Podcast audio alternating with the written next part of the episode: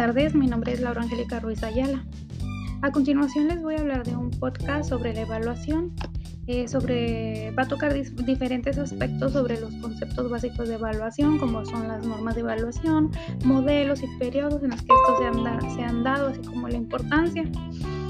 Eh, la materia se llama Evaluación de Procesos de Educación a Distancia, a cargo de la docente Lucía Esther Valencia Félix. A manera de introducción, se puede decir que la evaluación hoy más que nunca forma parte integral de los sistemas educativos, tanto en el ámbito internacional como nacional. El énfasis y propósito de que adquiera dependerá del nivel del sistema educativo al que está referido, de tal forma que el proceso de evaluación puede centrarse en la institución, en el currículum, en los programas educativos, en los profesores, en el aprendizaje y en los servicios, entre otros. Sin duda, la importancia de realizar esta aportación que nos está solicitando la docente es que como futuros docentes debemos de tener claro lo que es el concepto de evaluación, sus funciones, sus características, las normas, cómo se aplica cada tipo de evaluación, los tres momentos de evaluación, entre otros, así como tanto como de evaluaciones externas, internas y los que se hacen entre el personal educativo. El objetivo de este trabajo, como ya se mencionó, es conocer el concepto de evaluación, conceptualizarla bien, adquirir los conocimientos sobre la evaluación para a lo largo del curso poder aplicarla. Primero que nada vamos a empezar con el concepto y el objetivo de la evaluación, pues según, según Valenzuela, 2008 nos dice que la evaluación educativa se define como un proceso y a la vez como un producto, ya que su aplicación nos va a permitir estimar el grado en el que un proceso educativo favorece el logro de las metas para las que fueron creados. Este autor también explica que en el ámbito educativo pueden considerarse como objetos de la evaluación, es decir, la institución, el currículum, los programas, el aprendizaje y los maestros. Por su parte, Ramos nos dice que la evaluación se define como el proceso sistemático de búsqueda de información sobre la realidad educativa para conocerla y comprenderla y así poder emitir un juicio de valor sobre ella. Este juicio de valor pues va a estar orientado hacia la toma de decisiones y a la mejora de dicha realidad. Para este autor nos dice que el evaluar va a ser un proceso científico que tiene las siguientes características. Orienta la toma de decisiones, mejora la calidad del proceso y del producto, dirige todas las unidades posibles de análisis e involucra a los diferentes actores de la educación, ya que como sabemos este último punto que involucra a todos es importante, tanto docentes como alumnos y padres de familia se deben de involucrar en este proceso de enseñanza-aprendizaje. A continuación les voy a hablar sobre las normas para evaluar. Pues nos dicen que las normas para evaluar, para la evaluación,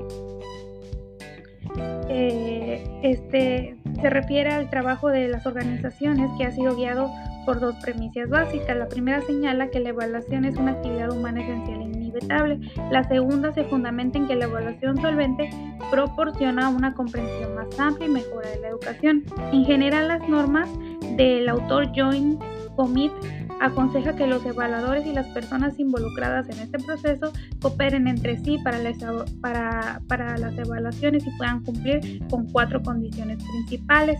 Ser útil y facilitar información acerca de virtudes y defectos, ser factible al emplear los procedimientos evaluativos, tener esa ética, ser con ética al basarse en compromisos explícitos que aseguren la necesaria de cooperación, la protección de los derechos de las partes, la honradez y los resultados, ser exacta al describir el objeto de la evaluación.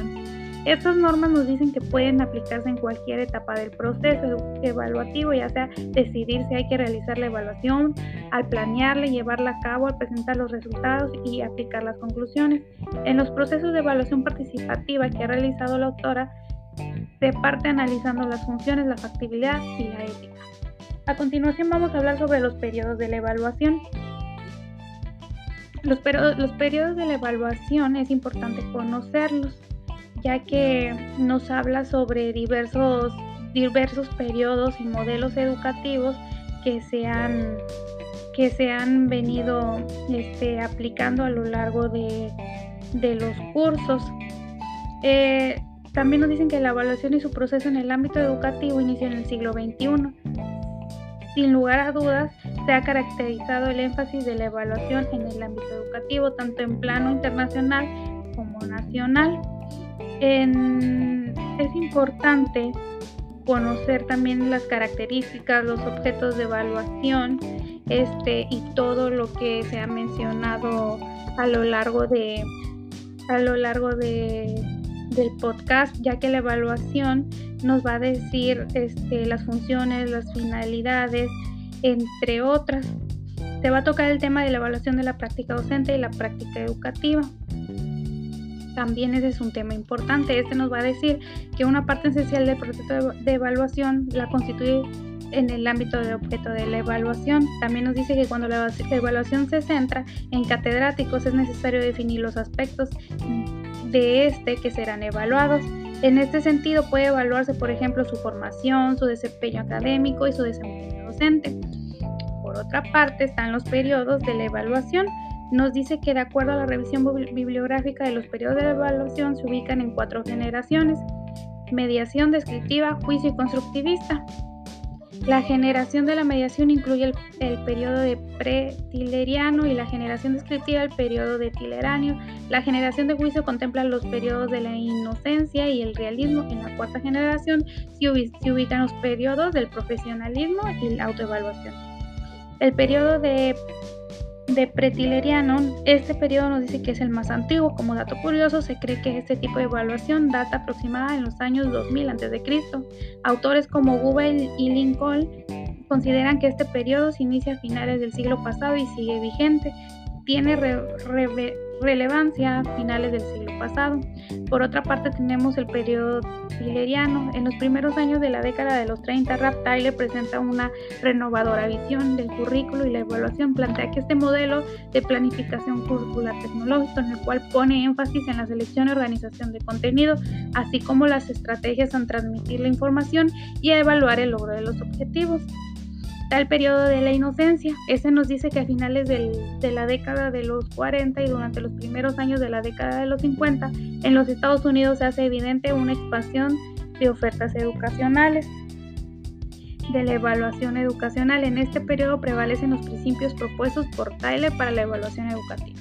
Por otra parte tenemos el periodo del realismo. En los años 60 en los Estados Unidos la evaluación se comienza a profesionalizar y a raíz de este fenómeno en educación se plantea la necesidad de elaborar nuevos proyectos para el desarrollo del currículo. También tenemos el periodo del profesionalismo. A partir de la década del 70, de los 70, la evaluación empieza a tomar auge como profesión que relaciona la evaluación con la investigación y el control. Y en el periodo de la autoevaluación, esto nos dice que en las últimas décadas, con la proliferación de las instituciones de educación superior en Latinoamérica, se ha visto la necesidad de competir por calidad académica. También tenemos lo que son las reformas curriculares y el proceso y el proceso de la evaluación en el ámbito educativo, como es que es la práctica docente y la práctica educativa. Pues la práctica docente y la práctica educativa nos dice que eh, esos conceptos en sí van de la mano, ya que en el ámbito de la educación superior, Rueda, Rueda y Díaz Barriga establecen una diferencia conceptual entre la evaluación académica y la evaluación docente. La primera va a considerar una gama de actividades que las instituciones de nivel superior demandan, de los académicos, la docencia, la tutoría y la asesoría. La evaluación de los docentes, sin embargo, está referida a las actividades vinculadas de forma directa con el proceso de enseñanza-aprendizaje, lo que el pedagogo realiza antes, durante y después de que ocurre episodio didáctico con su pensamiento tanto explícito como implícito con la actividad magisterial, con la práctica profesional como enseñante, así como la reflexión sobre esta. La práctica docente va a ser concebida como la acción que el profesor desarrolla en el aula, especialmente referida al proceso de enseñar y es multidimensional debido a los diversos acontecimientos simultáneos que en ella ocurren. La práctica docente responde a las interrogantes de cómo lo hace, con qué lo hace, para qué lo hace y bajo esta perspectiva de tejedor y gracia, algunos de los puntos a evaluar en la práctica docente son las actividades instructivas y o aquellas referentes al salón de clase, la actividad investigadora del docente y la utilidad que dichas investigaciones tienen. La práctica educativa, por su parte, y a manera de cierre se dice que se, se, dice que se concibe como el conjunto de situaciones dentro del aula que, que configuran el quehacer del profesor y del estudiante. A manera de conclusión, pues se puede decir que al hacer esta actividad me queda más claro sobre lo que conlleva la evaluación, sobre sus modelos, las normas, sobre la práctica educativa, es cómo esos conceptos van relacionados el uno con el otro. También nos dice que, que la evaluación va a definirse como un proceso, como un proceso y a la vez como un producto, como nos, mencionaba según Valenzuela, ya que su aplicación nos va a permitir estimar el grado en el que el proceso educativo favorece el logro de las metas para la evaluación, la institución, el currículum y los programas de aprendizaje y los maestros. Este, también creo que es importante conocer cada uno de estos conceptos ya que sabemos este, que la evaluación va a ser sistemática siempre y nos va a llevar una sobre la otra, o sea, esos conceptos van relacionados los unos con, con los otros. También como lo vimos a lo largo de la semana, vimos lo que son las funciones, que también creo que fue importante ya que se relacionan con todo el tema de evaluación. Eh, sería todo de mi parte, espero que este podcast sea de utilidad para las personas que lo escuchen. Gracias.